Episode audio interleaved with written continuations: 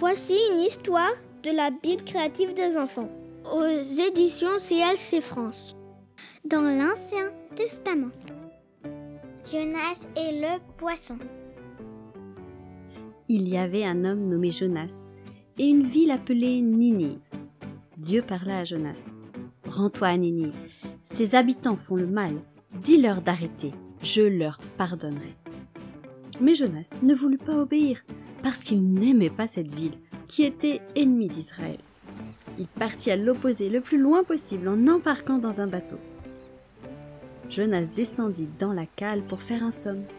Il fuyait pour ne pas avoir à accomplir la mission que Dieu lui avait demandée. C'est alors que Dieu envoya un tel orage que les marins eurent peur pour leur vie. Ils prièrent chacun leur Dieu. Oh non, s'écria Jonas, c'est entièrement ma faute. Je n'ai pas voulu faire ce que Dieu m'a demandé. Jetez-moi à la mer.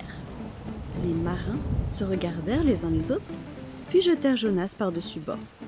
Les marins eurent la vie et le bateau arriva à bon port. Jonas, par contre, coula à pic au fond de la mer. Au moment où il pensait mourir, Dieu envoya un gros poisson pour le secourir. Ce dernier l'avala en une seule bouchée. Mais Dieu n'oublia pas Jonas. Il ordonna au poisson de le recracher sur la terre ferme.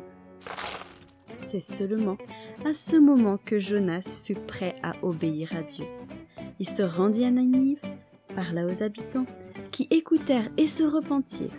Dieu leur pardonna et la ville fut sauvée.